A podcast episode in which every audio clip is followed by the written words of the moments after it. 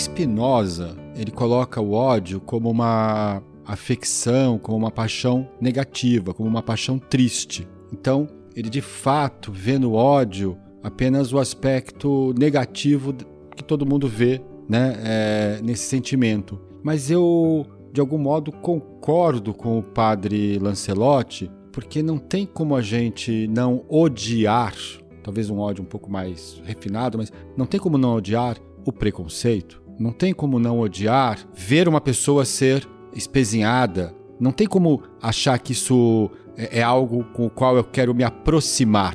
Não, odiar significa eu lutarei contra e vou me afastar disso. E vou querer que a sociedade em que eu vivo lute contra e se afaste disso.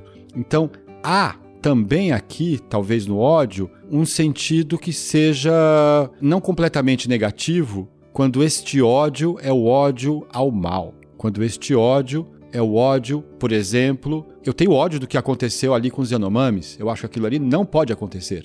Aquilo ali me faz com que eu me levante. Aquilo ali faz com que eu diga assim: não, isso não é bom. Isso é algo que eu acho que tem que ser acabado. Então, isso nos gera, de um certo modo, um ódio.